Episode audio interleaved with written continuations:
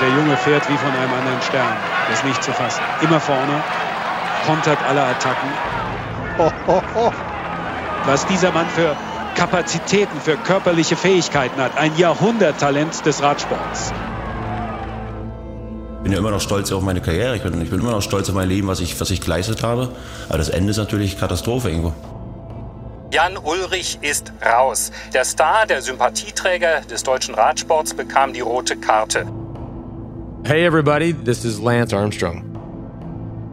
If when I saw him the first time in Germany or Switzerland, wherever I went, if and I just told you I'd never seen a human being like that, if that was bad, this was 10 times as bad. Restrained to the bed, basically unconscious. It was it was the worst. The worst.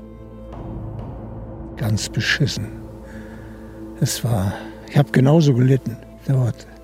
So, weil, ja, es war ein Stück meines, meines Lebens. Ja, ja, halt mal, jetzt, jetzt halt mal deine Schnauze.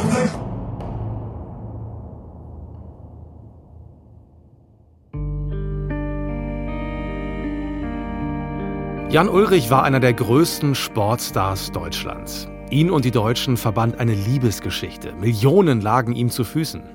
Aber diese Liebesgeschichte konnte nicht gut ausgehen. Und nichts tut mehr weh als enttäuschte Liebe. Ich bin Moritz Kassalet und ich war einer von den vielen Millionen. Habe jede Etappe geschaut und war sie noch so flach, lange bevor ich Sportreporter geworden bin. Und dann das, was danach geschah. Seit vielen Jahren liefert Jan Ulrich keine Heldengeschichten, sondern Skandale, Absturzstories und skurrile Anekdoten. Er weiß nicht, wohin mit sich und seinem Leben. Und die Deutschen, also jene, die sich gerne in seinem Erfolg sonden, die schauen bestenfalls mitleidig auf den einstigen Radstar, manche auch mit Verachtung. Wie konnte das passieren? Woran ist Jan Ulrich weit über das Sportliche hinaus so gescheitert? Diese Fragen haben mich nie in Ruhe gelassen. Und in diesem Podcast suchen wir die Antworten. Wir reisen um die halbe Welt, um mit denen zu sprechen, die Jan Ulrich am nächsten stehen. Wir sprechen über Doping, Drogen und falsche Freunde. Und wir landen irgendwann bei den ehemaligen Fans, bei den Medien, bei uns und bei mir. Und wir stellen uns die Frage, welches Licht wirft seine Geschichte auf uns? Und zugleich ist dies auch eine Erinnerung. Eine Erinnerung an die großen Zeiten und Erfolge, die sich damals eben unglaublich gut angefühlt haben. Jan Ulrich, Held auf Zeit. Ein Podcast des Norddeutschen Rundfunks.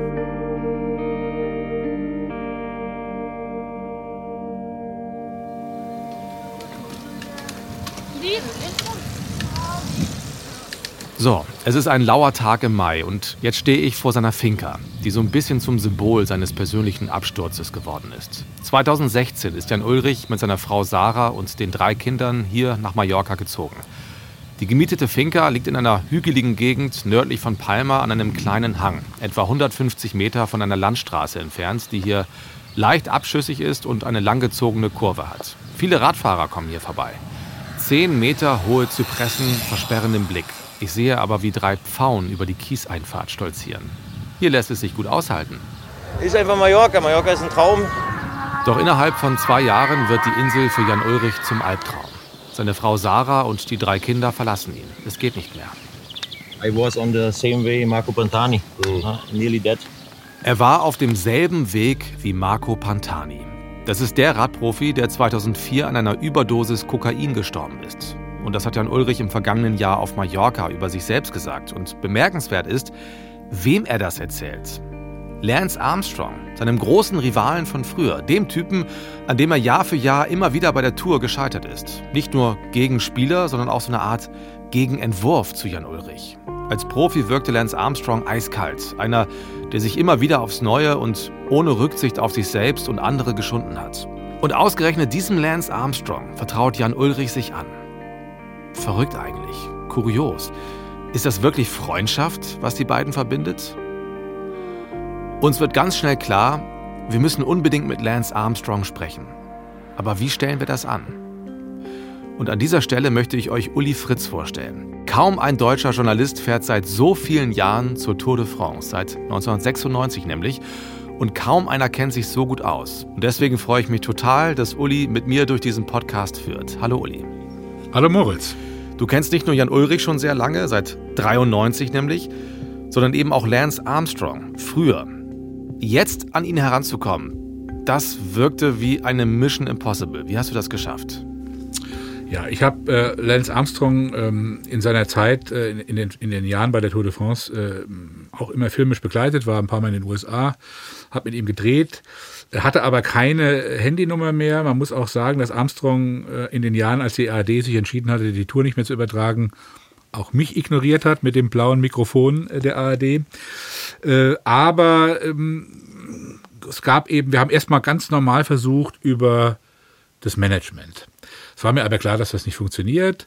Dann hatte ich noch einen Kontakt und habe mir eine Nummer besorgt des sportlichen Leiters und auch bis heute guten Freundes Johann Brünel ähm, und bin mit ihm ins Gespräch gekommen. Er sagte, ja, ich rede mal mit Lance. Äh, und dann schließlich doch über Mike Baldinger, ähm, das wirst du ja im Laufe des Podcasts noch erzählen, die Geschichte irgendwann. Äh, der hatte ja Lance kennengelernt und ähm, dann habe ich Mike gebeten, okay, Lance, dauert irgendwie, meldet sich nicht. Und dann hat Mike auch nochmal einen Kontakt mit Lance aufgenommen. So begann das. Und es war wirklich nicht leicht, das können wir sagen. Wir brauchten sehr viel Geduld und am Ende dieser Folge hört ihr dann auch, was dabei herausgekommen ist. Jetzt gucken wir aber erstmal zurück und darauf, warum Lance Armstrong so wichtig geworden ist für Jan Ulrich. 2018 also sitzt Ulrich auf Mallorca, verlassen von seiner Familie in einer schönen gemieteten Finca. Mein Name ist Dirk Baldinger, äh, komme aus Merdingen, bin äh, 50 Jahre alt und äh, war, war ehemaliger Radprofi bei Poldi Telekom und Nürnberger und bin ein Freund von Jan Ulrich. Dirk Baldinger und sein Kumpel Mike Baldinger sind ganz wichtig in Ulrichs Leben. Die beiden haben übrigens nur zufällig den gleichen Nachnamen, sind aber nicht miteinander verwandt.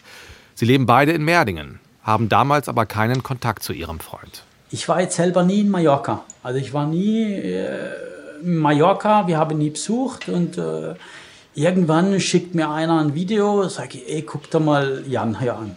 Da denke ich, Alter, Mann, was machst du da? Ja, also Nummer immer noch die gleiche, rufst an. Sag ich, wie geht's dir denn? Ja, de, de, also total Bilder, wo du dir eigentlich einen Menschen unvorstellbar ist, was der da tut, da unten in Mallorca. Ist klar? So, hier brauchen wir nur einer, nicht keinen Klaus und ich. Obwohl er am meisten trinkt, am meisten säuft. Säuft, ne? säuft. Obwohl ich jetzt gar nicht so habe. ich bin nüchtern. Und äh, am meisten raucht, weil, ja. Aber jetzt habe ich meine Weltmeisterschaft eingestellt, also 999 Stück in neun Stunden. Ich denke mal, ich bin Weltmeister. Ja, das war ein erschütterndes Selfie-Video, was fast um die Welt ging. Auch ich habe es damals per WhatsApp bekommen. Darin ist er alleine im Haus, draußen auf der Terrasse, wahnsinnig viele Katzen. So, wer mir jetzt noch, noch einmal helfen will, ne? ich habe es allen verziehen, allen. Das haben mir sehr viele Leute in Probleme gebracht. Ja, sehr, sehr viele Leute haben mich in Probleme gebracht. Die mir helfen wollten, aber diese kleine Ameisen unten, die können mir nicht helfen, Mann. Ich bin viel größer. Ja, da hat Jan Ulrich offenbar massive Probleme. Er hat dubiose Menschen um sich herum und sich selbst nicht unter Kontrolle. Der ehemalige Radprofi Jan Ulrich wurde am Freitag auf Mallorca festgenommen. Laut Angaben der lokalen Medien war Ulrich in das Haus seines Nachbarn eingebrochen, dem bekannten deutschen Schauspieler Till Schweiger. Ulrich geht mit einem Besenstiel auf Schweigers Gäste los. Andere Freunde erzählen uns, dass er einmal nackt auf seinem Dach stand und geschrien hat, er sei Batman und könne fliegen. Und dass er mit einem Messer unter der Dusche stand. Wie konnte das alles passieren? Was ist passiert? Mir ging es grottenschlecht. So, weil zu mir ist er, ja, wie mein Sohn. In Jan Ulrichs Heimatstadt Rostock treffe ich seinen ehemaligen Trainer Peter Sager der kennt ihn gut und merkt damals 2018, dass es Jan schlecht geht. Ich war eingeladen zum Sechstagerennen auf Mallorca, wie er noch auf Mallorca äh, gelebt hat. So, und dann da Palma, da rein. Ja, und dann kam Jan da rein mit Pevenage. Der hat fast einen Schock gekriegt. Ja, so hat er natürlich geheult. Ja, so, und dann hat er mich, war für mich natürlich sehr schön, Peter, komm mal mit. So, und hat er mich mit Indurain bekannt gemacht. Der war auch da, war für mich natürlich, das ist ja eine absolute Persönlichkeit. Ne, es war sehr, sehr, sehr schön. So, und dann waren wir, nächsten Tag waren wir dann bei Jan zu Hause, sagt, er kommt doch mal vorbei mit meinem Kumpel. Ja, und da habe ich dann gemerkt, dass irgendwas nicht stimmt. Ne? So, dass er eigentlich damals dann der nicht war, so wie ich ihn kannte. Ne? So, und, äh, ja. Wie meinen Sie das? Na, jetzt so, wie sagt man dazu? Er war anders.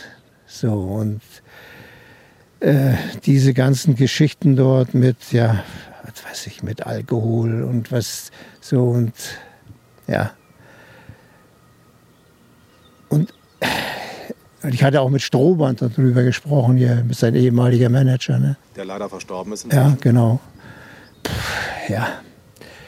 Der Strohband sagt zu mir, Peter, ich war schon sechsmal da.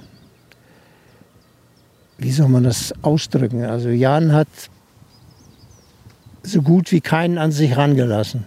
Er war wie so reserviert. Also ich glaube, ich, ich, glaub, ich war der Einzige, der ihn da letztendlich, aber dafür war ich einfach zu weit weg. Näher dran sind natürlich diejenigen, die auf Mallorca leben.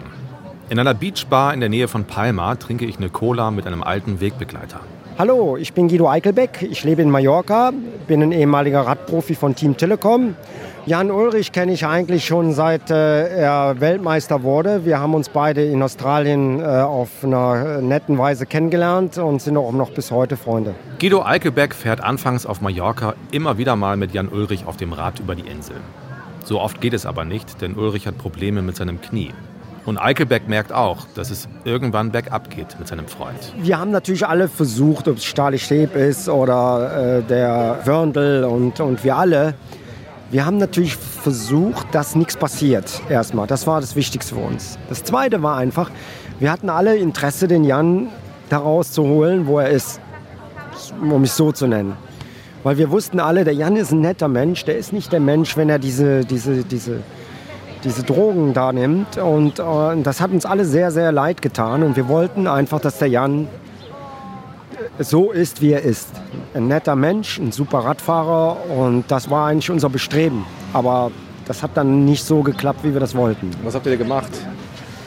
Ja, wir sind natürlich oft zu, zu ihm hingefahren, haben versucht, mit ihm zu reden, zu sprechen, zu machen, zu tun. Äh, es kamen ja viele Leute, der Rudi Pevenage und, äh, und alle haben versucht, den Jan da aus diesem Kreis, wo er sich da bewegt hat, rauszuholen. Aber das ist keinem richtig gelungen. Ne? Wir haben den versucht, hier auch in eine, in eine Klinik reinzubekommen. Hat nicht geklappt. Dann nochmal versucht, in eine Klinik reinzubekommen. Hat nicht geklappt. Und ähm, er war einfach äh, zu dem Zeitpunkt mehr greifbar für die falschen Leute als die guten Leute. Was meinst du mit falschen Leuten? Ja, die mit, mit, mit, mit, mit Drogen zu tun haben und, und, und. Einer dieser falschen Freunde ist Gerd K. Manche bezeichnen ihn als Guru, ein Geschäftsmann aus Saarbrücken. 2017 soll er in Jan Ulrichs Leben getreten sein. Und er hat ein halbes Jahr später, also bevor im Sommer 2018 alles eskaliert, offenbar einen enormen Einfluss auf Ulrich. Der soll ihm sogar eine notarielle Vollmacht ausgestellt haben. Und er hat ihm wohl für 18.000 Euro ein angebliches Wundergerät abgekauft. Also der Guru, der war einmalig. Also äh, der hat äh, so einen Kasten gehabt, dann bekommt man so einen Kopfhörer auf und dann sieht der Schwingungen und, und diese Schwingungen sagt, dass der Kern gesund ist. Über die Ohren. Ja, es war nur so ein Kasten mit einem Knopf. Sein Freund Dirk Baldinger telefoniert in dieser Zeit inzwischen regelmäßig mit Ulrich, kommt aber nicht an ihn ran. Brauchst Hilfe? Nee, ich brauche nicht Hilfe, ich habe alles im Griff. dann sage ich, okay, alles klar. Dann sage ich, du, wenn du Hilfe brauchst, ruf uns an. Ja, ruf uns an, wenn du irgendwo wir helfen dir, wir sind Freunde, wir kommen nach Mallorca. Nee, nee, alles okay, alles gut, alles in, in bester Ordnung, ja. Und dann, ja, dann kannst du einen, einen keinen helfen, ja. Das ist wie wenn du ein, ein, ein Alkoholiker, der muss selber von sich kommen und muss, muss sagen, ey, ich brauche Hilfe, dass mir einer hilft. Weil du kannst dem Jan nichts vorschreiben. Im Endeffekt hat er seinen eigenen Kopf. Ja, und dann war Mallorca, hat man einfach über Telefonate dann hast du halt mal eine Woche später wieder angerufen und sage, wie geht's dir denn? Alles okay, ja? Und so hatten wir eigentlich langsam, sagen wir, diesen Zugang wieder zu ihm bekommen. Ja. Und äh, dann natürlich ist, ist äh, ja, wie sagt man, ist explodiert, wo er da mit äh, diesen Exzess da in Frankfurt hatte, ja, und im Gefängnis war und so, ja. Ex-Radprofi Jan Ulrich ist in Frankfurt am Main vorläufig festgenommen worden. Der 44-Jährige soll in einem Hotel eine Escortdame attackiert haben. Er soll unter starkem Alkohol- und Drogeneinfluss gestanden und die Frau gewirkt haben, bis ihr schwarz vor Augen wurde, so die Staatsanwaltschaft. Und ironischerweise ähm, war Jan Ulrich auf dem Weg in eine Entzugsklinik in Bad Brückenau. Die Energie will raus, äh, wie so ein, wie so ein Schnellkochtopf, wo dann oben mal pfeift. Und das habe ich nie an Menschen angewandt. Also ich habe nie, hab niemals einen wehgetan, sondern das lasse ich dann an Bäume aus, an, äh, am Boxsack. Ich boxe mittlerweile ein bisschen als Ausgleich zum Radfahren. Äh, das könnte ich sehr gut im Sport kompensieren, aber ich, mein Knie ist leider kaputt seit äh, mittlerweile anderthalb Jahren. Tja, da ging es ihm deutlich hörbar schon gar nicht so richtig gut. Wir haben natürlich versucht, auch mit Jan Ulrich persönlich zu sprechen, Uli. Das ging aber leider nicht. Warum nicht? Ja, ähm, Jan Ulrich hat äh, seit anderthalb Jahren schon einen Exklusivvertrag unterschrieben mit einer Produktionsfirma und musste dort zusagen, dass er mit niemand anderem sprechen darf. Schon gar nicht über seine Vergangenheit, was uns so interessiert hätte. Und ähm, auch das äh, habe ich mit Mike Baldinger angesprochen, ob es eine Chance gibt, irgendwo vielleicht doch mal ein paar Sätze, aber es war klar, es gibt keine Chance, dass wir mit Jan selbst sprechen können. Ihr hört in diesem Podcast aber trotzdem sehr oft seine Stimme, denn das Archiv der ARD und von internationalen Partnern ist riesengroß und ich habe ungefähr alle Jan Ulrich-Interviews der vergangenen 30 Jahre gehört und auch bei anderen Sendern was gefunden. Während des Entzugs 2018 gibt er NTV ein Interview und erzählt, dass bei ihm ADHS im höchsten Ausmaß festgestellt worden sei und offenbar haben ihm die Drogen geholfen. Droge ist bei mir das falsche Wort. Ich habe wirklich mehr Energie, und eigentlich stehe ich im Energetischen eigentlich über diesen Sachen und die bringen mich runter. Das ist wie äh, eine Schlaftablette für einen normalen Menschen. Das ist bei mir Amphetamin, das ist genau andersrum. Es ist ein Auf und Ab, sagen uns Freunde, aber eben auch sehr viel Ab.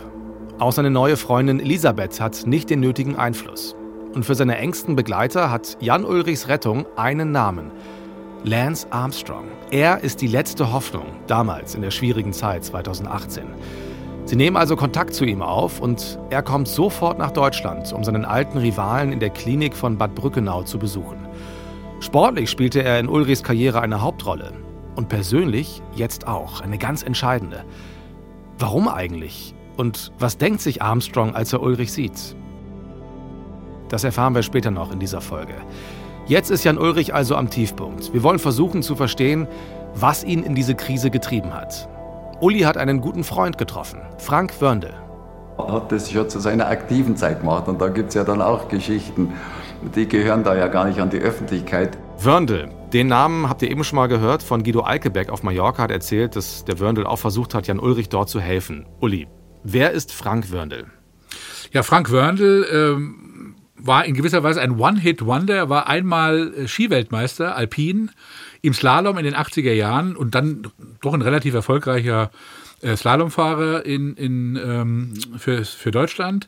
Und Frank Wörndl hat äh, immer wieder, hat Jan kennengelernt 1999, als ein paar Fahrer von Telekom mal zum Skifahren waren.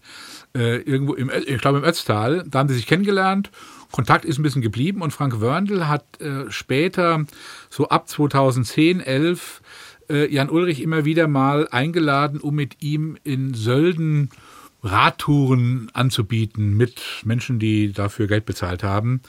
Äh, ja, das ist Frank Wörndl und ist heute noch tätig im, im, im Skigeschäft und äh, Experte und Co-Kommentator Alpin bei Eurosport. Und ein guter Freund von Jan. Ja, ist immer mit ihm in Kontakt gewesen und äh, ja, kann man sagen, eigentlich ein guter Freund. Und dieser Frank Wörndl sagt, Jan ist ein Grenzgänger. Ja, also auch wieder konsequent, es ist konsequent extrem. Man steht es durch, du musst das erst einmal überleben. Ja, dann auf dem Hausdach rumturnen und nicht runterfliegen. Also äh, wie gesagt, im Nachhinein, man lacht, ich muss mich immer amüsieren. Zu der Zeit war das nicht so lustig, aber man musste das auch begreifen. Was sucht der Mensch? Er sucht die Grenzen. Egal was er tut, er sucht die Grenzen. Er war immer Grenzgänger. Was wir immer wieder hören, er hatte die falschen Berater. Ja, er hat viele Berater gehabt. Es gibt immer welche. Jeder Berater äh, verlangt ja irgendwo seine Tantiemen, will er Geld und das ist einmal das Wichtigste. Und äh, sobald es um viel Geld geht und äh, zu der Zeit und, und, und, ich glaube, dass Lance Armstrong und auch äh, Jan sehr viel Geld verdient haben, äh, ist das ein Haifischbecken. Das ist ja ganz normal. Auch da musst du vorbereitet sein. Wie willst du das sein als Jüngling, der aus der DDR kommt, mit solchen Summen ja gar nichts zu tun hat? Der muss ja auf irgendjemanden hören. Da kannst eben auch einmal in die ja, äh, in die Kloschüssel greifen, mehr oder weniger, mit dieser Wahl. Äh, aber falsche Berater, man muss ganz ehrlich sagen, was Jan ist, er ist beratungsresistent. Er hat einen Dickschädel, nicht, auf dem Rad, nicht nur auf dem Rad, er hat ihn auch in seinem Leben. Er hat genaue Vorstellungen. Und ich muss dann immer lachen, ich meine, ich habe auch die, die Jahre danach sehr viel äh, mit ihm Kontakt gehabt. Und wenn du versuchst, ihn in eine Richtung zu bringen, der schaut dich an und du weißt, er hört dir zu, weil er nett ist, aber er macht sein Ding. Wie war das mit dem Alkohol? Ja, man muss das sehr suffisant auch mit sehr viel Humor sehen. Und das hat wieder was mit seiner Einstellung zu tun. Also dieser Typ, dieser Jan Ulrich, ich muss sich nur vorstellen, er ist so extrem in seinem Kopf drin, extrem in alle Richtungen. Ja? Wenn er mit dir in einem Weinkeller sitzt, und es ist 4 Uhr in der Früh und er hat die Idee, dass jetzt noch eine große Flasche aufgemacht werden muss, obwohl eh schon keiner mehr einen guten Wein schmeckt, weil sie ja schon Oberkante gefüllt sind, dann wird das gemacht. Ja. Und äh, wenn man dann nicht schläft und dann um 6 Uhr, halb sieben rausgeht, dann geht man rauf, duschen, frühstücken und aufs Rad und wird gefahren. Ja, ich habe mir da ein paar Mal gedacht, ich hätte ins Bett gehen und muss, brauche jetzt einmal zwei Tage Ruhe, muss ausnüchtern. Nein, aufs Rad, schwitzen und hoch. Man quält sich dann wieder, da kommt der Spruch wieder, quäl dich, du Sau. Und äh, ich glaube, den hat er sich irgendwo verinnerlicht.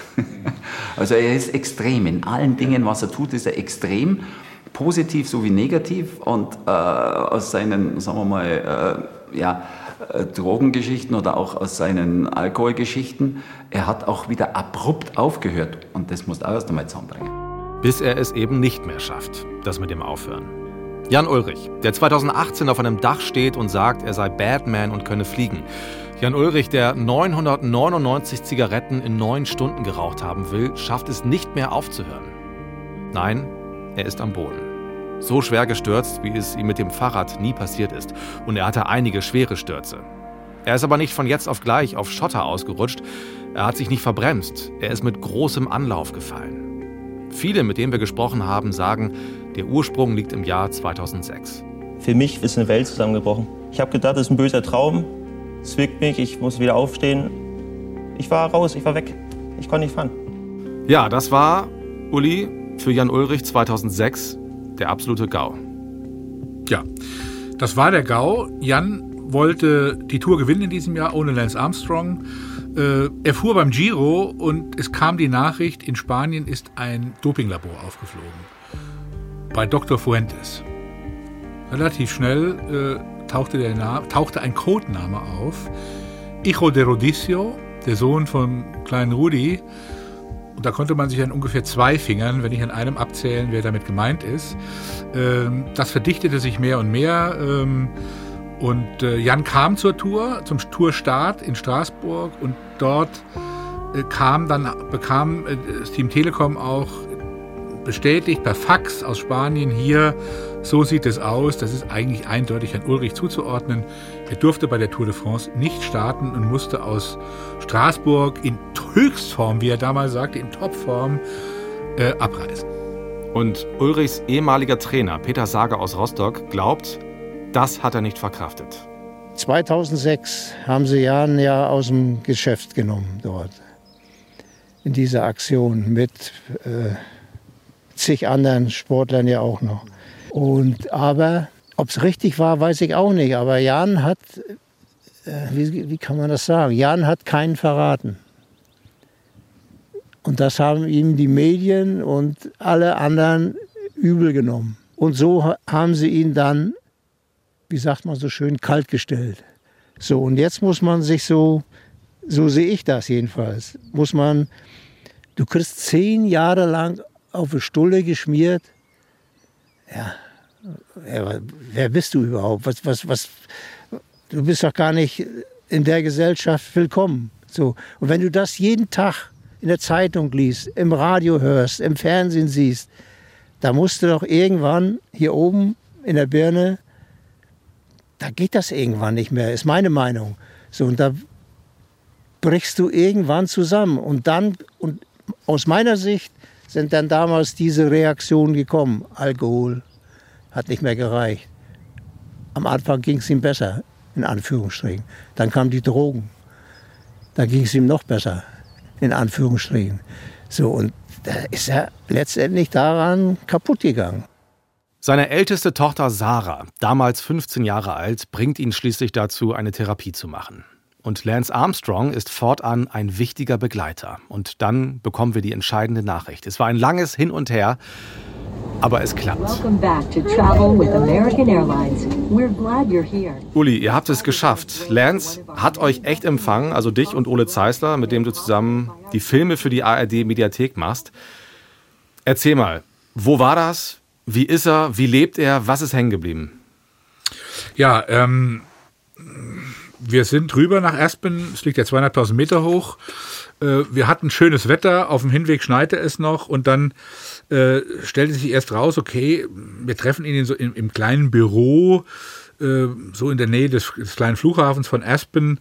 Äh, also nicht irgendwie protzig oder so, eher schlicht mussten warten bis Samstagnachmittag. Er war noch beim Baseball äh, mit seinem Sohn. Und dann kam er völlig entspannt. Er hat mich begrüßt, wie ganz alte Bekannte. Wir hatten uns ja auch jetzt 2005 das letzte Interview mit ihm gemacht. Ja. Äh, so viele Jahre nicht gesehen. Er war völlig entspannt. Ähm, wir hatten das alles vorbereitet, aufgebaut. Wir haben erstmal über alles Mögliche geredet, über das Leben in Espen.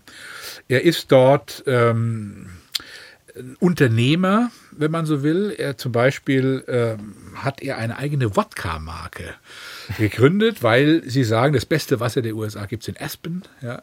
Durftet ihr probieren? Wir hätten probieren gekonnt, wir sind aber am selben Abend noch äh, viereinhalb Autostunden nach Denver zurückgefahren.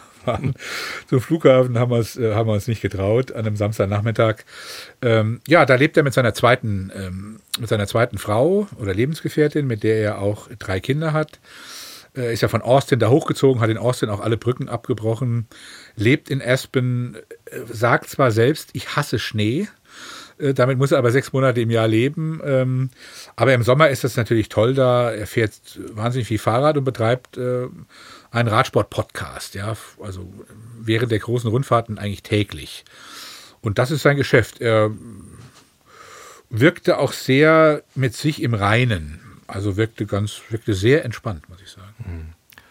Ja, und er hat sehr spannende und eindringliche Sachen über Jan Ulrich gesagt. I mean, Jan was uh, arguably one of the most important people in my life. Um, so, you know, this guy, he was so good. Jan war einer der wichtigsten Menschen in meinem Leben, sagt Armstrong. Er war so gut, er war so talentiert und er war so stark. Er hat mir Angst gemacht. He's so talented and he, he's so strong. Um, he's still going to be good. So he, he scared me.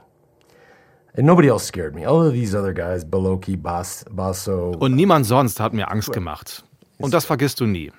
Seinetwegen bin ich früh aufgestanden und früh ins Bett gegangen. You know, you never forget that. You never those and I say this to tell people this all the time like that man got me up early. That man put me to bed early. And I mean, he's he he he put the fear of God in me. Das werde ich nie vergessen. Er hat mein Leben verändert. Er hat mich besser gemacht. And he made, he made, you know, he changed my life because you know, I think in any sport, in any big rivalry, you know, in an ideal scenario, you make each other better. Um, and he made me better. And so, very important.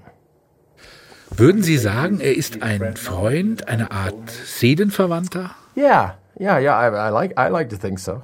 Uh, it's, ja, ich mag es so zu denken. Es ist interessant. Die ganze Welt kennt die Geschichte. The whole world knows the story now, right? They know what Jan Alle wissen, was Jan durchgemacht hat. Er hat überlebt. uh, but is also still working through. And um, and so it's our relationship. While it's closer now, there's still the language barrier. His his English is better now. Unsere Beziehung ist jetzt enger. Die Woche, die wir vor einem halben Jahr auf Mallorca hatten, die war sehr besonders. Nicht nur für mich, sondern auch für alle, die sehen konnten, dass aus dieser Rivalität eine enge Freundschaft geworden ist. Das ist wirklich sehr besonders. This this old rivalry become this incredibly tight friendship. Really, really special. Wann haben Sie das erste Mal gehört, dass die Situation wirklich schwierig war mit Drogen und Alkohol? Um, well, it's probably four years ago. Das ist vier Jahre her. Und der Anruf kam von einem Mann, den ich nie zuvor gesehen hatte, von Mike Baldinger. Er hat mir die Situation erklärt, dass alle versucht haben, Jan zu helfen. That everybody's tried to help Jan. All, all of his teammates, all of his old friends, all of his old coaches, everybody who was special in his life, and they couldn't get through to him. Um, and he and he said, "You're our last call." And I said, "Wow, okay. Um, tell me a little bit about the situation." And they said, "You." Du bist der letzte Anruf, sagte er. Und ich sagte, erklär mir die Situation. Und Mike sagte, du bist der Einzige, vor dem er Respekt hat. And so I left the next day. Und am nächsten Tag bin ich hingeflogen. Er wusste nicht, dass ich komme und ich wusste auch nicht, wo ich hinkomme. Und es war unheimlich für mich. Ich sah ihn an einem Ort, an dem ich noch nie einen Menschen gesehen hatte. and I didn't know where I was going. Um, but it was, but it was powerful. But it was also scary for me. I mean, I saw a man in a place that I'd never seen a human being. Ich habe nie zuvor einen Menschen so gesehen und es hat mich erschreckt. Das war der Beginn und es war ein Prozess für uns. Too much fun. I- I've never seen a human being like this, and it scared me. Um, but I also think me being there scared him in a way. Um, so that was that was the beginning of this. It's now been it's been a process for us. Das ist 2018, nach seinem Tiefpunkt auf Mallorca. Danach ist er in einer Klinik in Bad Brückenau und zieht danach wieder nach Merdingen. Die Baldingers bringen ihn dazu. Drei Jahre lang ist es ruhig um Jan Ulrich. Ende vergangenen Jahres aber gibt es einen großen Rückschlag. Jans neue Freundin Elisabeth trennt sich von ihm und einen geplanten Urlaub auf Kuba macht er ohne sie. Und dort wird er rückfällig. Ich bin dem Tod mal wieder entronnen, sagt Jan Ulrich anschließend selbst. He went to, you know, ended up in Cuba, and and I was getting messages from him in Cuba, and and I sort of with photos, and I'm breaking down the photo, zooming in. I'm like, I don't, I don't think that should be on the table, and that shouldn't be on the table. I'm like, okay, this is not good. Er landete in Kuba. Und ich habe Nachrichten von ihm bekommen mit Fotos. Und ich dachte, das sollte nicht auf den Tisch kommen. Und das auch nicht. Das war nicht gut. Dann musste er auf dem Weg nach Deutschland in Cancun umsteigen. Und der Pilot hat ihn aus dem Flugzeug geworfen. Und dann war er alleine in Cancun. by himself in Cancun, and then you know, Was auch immer passierte, er kam ins Krankenhaus und Mike rief mich an und sagte, er ist alleine.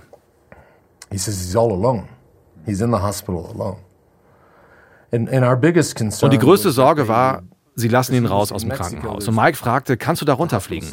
Bei ihm sein und sicher gehen, dass sie ihn nicht entlassen. Also flog ich nach Cancun. Und die wichtigste Mission war, finde das Krankenhaus und verhindere, dass sie ihn entlassen. let him out. And Mike said, "Can you go down there and be with him and make sure they don't let him out?" I said, "No problem. I'll leave tomorrow." So I flew to Cancun, and uh, number one mission: find the head of the hospital and say, "You cannot let this man out." Als ich ihn das erste Mal besucht hatte, sagte er schon, nie zuvor hatte ich einen Menschen so gesehen. Das war schlimm. Dieses Mal war es zehnmal so schlimm. Angebunden ans Bett, ohnmächtig. Es war das Schlimmste. Das Schlimmste. and say he cannot leave. Um, but he that was if if when I saw him the first time in Germany or Switzerland, wherever I went, if and I just told you I'd never seen a human being like that. If that was bad, This was 10 times as bad. Um, restrained to the bed, basically unconscious. It was, it was the worst. The worst. Haben Sie mit ihm sprechen können? Ich meine, Sie waren der Einzige, vor dem er Respekt hatte. Viele Leute haben uns ja gesagt, er war beratungsresistent. Aber der Eindruck ist eben auch, wenn es jemanden gibt, der mit ihm sprechen kann, dann Sie. Mhm. Yeah, or advice. Advice. Yeah, advice. advice. So yeah. he's a little bit resistant to advice. Yeah, he is. yeah, but uh, the impression was also okay. Okay, if he, if someone is there who can talk, Yeah. it's you. Yeah. I don't know what he had been doing. I don't ask those questions. Okay, my, my, my, it's not my business. What did you do? Was it drugs? Was it alcohol? It's, I've never asked John. It's not. That's not my business. My, my job is to be his friend and to get him better. I don't care what happened. And of course, he was in a, a strange place in a Mexican hospital. I was the last person he expected to see. Es war ein fremder Ort in einem mexikanischen Krankenhaus und ich war die letzte Person, die er erwartet hatte zu sehen. I'm here, buddy. Und dann habe ich seine Fesseln abgenommen. Und die Ärzte und Schwestern sagten, nein, das kannst du nicht tun. Aber ich sagte, ist okay. Wir nehmen es ab. Es ist alles in Ordnung. Ich bin hier. We're taking this off. He's, he's gonna be fine. I'm here. Aber er war in einem schlechten Zustand. Auch als die Beruhigungsmittel nachließen, war er ruhig, aber nervös. Und ich sagte, Jan, wir müssen nicht nervös sein. Calm but edgy. And I said, Jan, we're not going to be edgy. And it was actually just before. Uh, it was actually just before Christmas because my uh, the whole flight there. I was like, what am I going to say to him?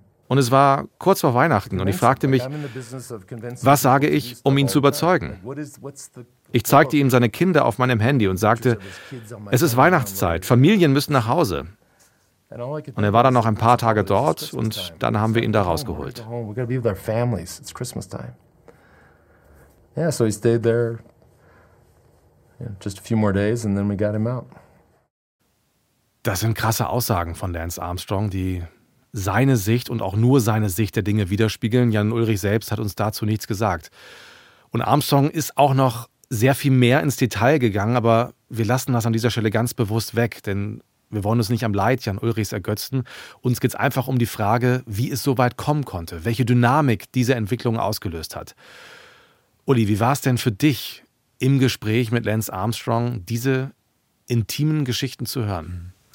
Ja, ähm, er hatte sich ja, äh, erstaunlicherweise hat er über ihre, die frühen Jahre ihrer Duelle, also gut, der 97 stand ja Armstrong an der Ziellinie, als Ulrich in Andorra siegte und die Jahre danach hat er relativ wenig gesagt. Ja, da war er fast ein bisschen wortkarg.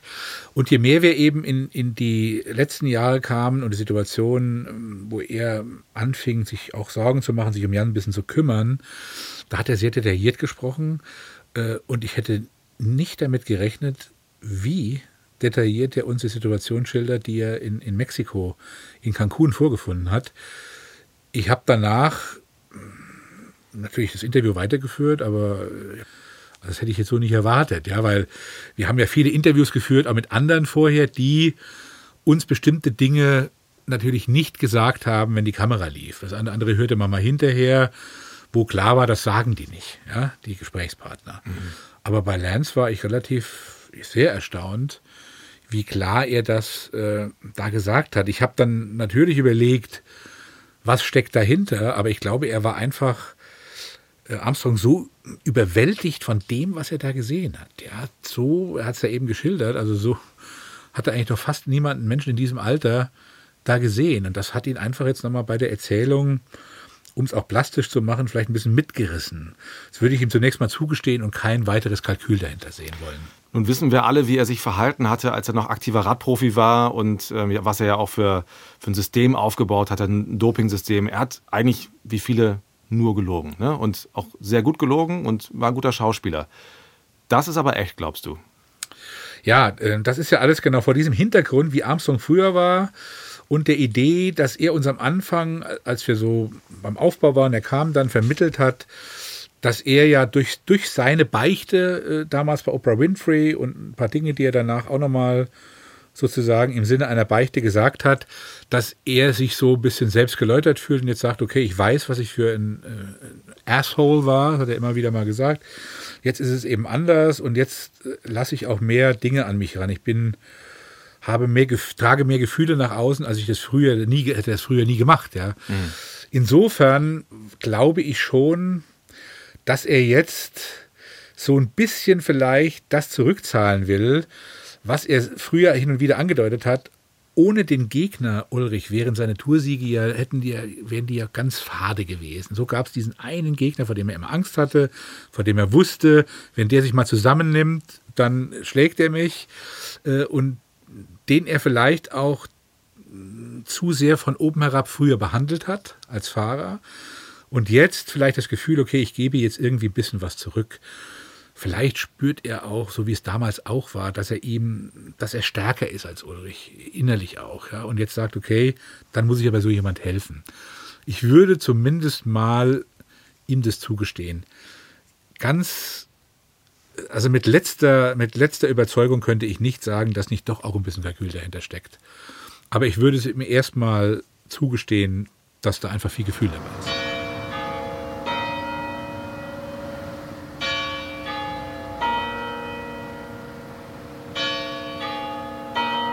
Uli und ich sind in Merdingen. Das ist ein kleines Dorf, zweieinhalbtausend Einwohner westlich von Freiburg, am Kaiserstuhl. Ganz wichtig für die Merdinger, die sagen am Tuniberg. Für uns aber viel wichtiger ist, was Merdingen für Jan Ulrich ist, nämlich so eine Art Gegenentwurf zu Mallorca und Cancun. Ein Rückzugsort, ein ruhiger Hafen, wo er runterkommt.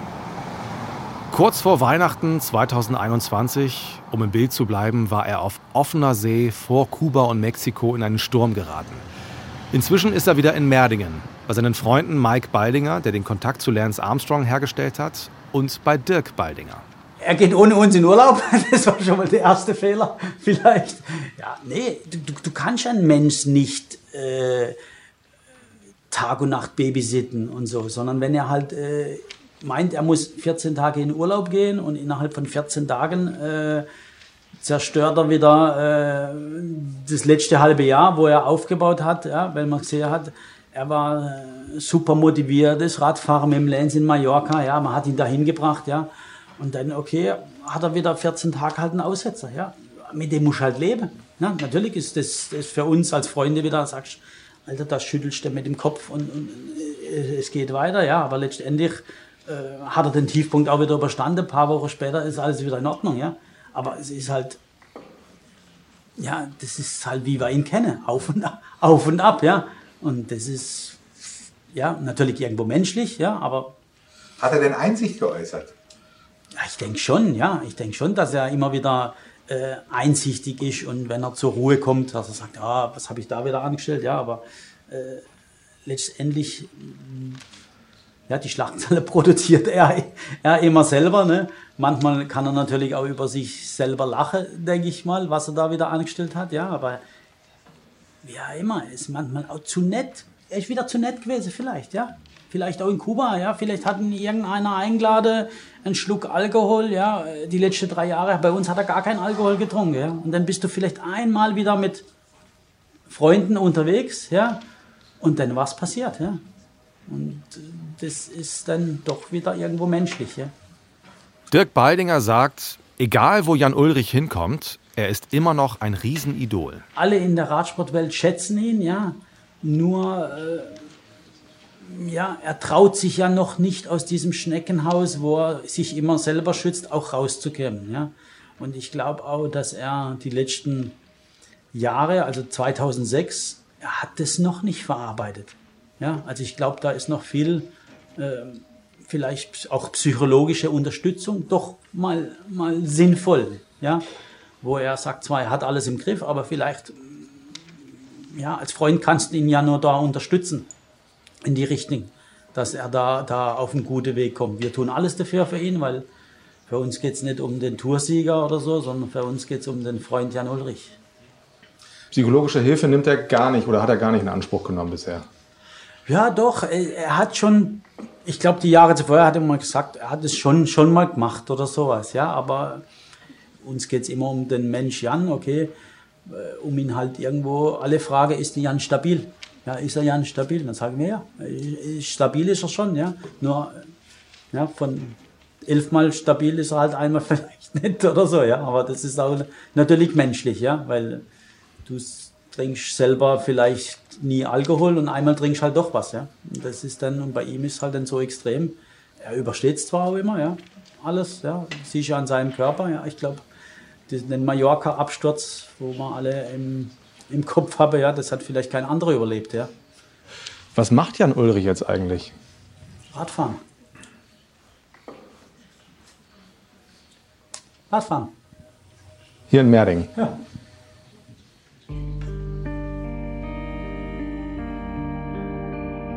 Jan Ulrich lebt, obwohl er beinahe tot war, wie er selber sagt. Wie schlecht es ihm ging, hat uns Lance Armstrong eben ganz deutlich erzählt. Aber was die Gründe angeht, sind wir noch nicht viel schlauer. Gut, da war 2006 der Tourausschluss, das Ende seiner Karriere. Aber warum hat er es, anders als Armstrong, nicht geschafft, sein Leben wieder in den Griff zu kriegen? Vielleicht war es ja die Fallhöhe, dieses komplette Abschmieren vom höchsten Gipfel, den er 1997 erklommen hat. Wer begreifen will, wie tief dieser Sturz war, der muss den Höhepunkt miterlebt haben. Und genau das machen wir auf der zweiten Etappe dieses Podcasts. Wir klettern gemeinsam mit Jan Ulrich nochmal rauf. Rauf nach Andorra Akalis, schlüpfen mit ihm ins gelbe Trikot und bringen es bis nach Paris. Wir reisen gemeinsam zurück in den unvergesslichen Sommer 1997. Jan Ulrich, Held auf Zeit. Ein Podcast des Norddeutschen Rundfunks. Von Moritz Kassalet. Redaktion Martin Seidemann und Doreen Strasters. Danke an Uli Fritz und Ole Zeisler für die Mitarbeit und an Anna Armbrecht.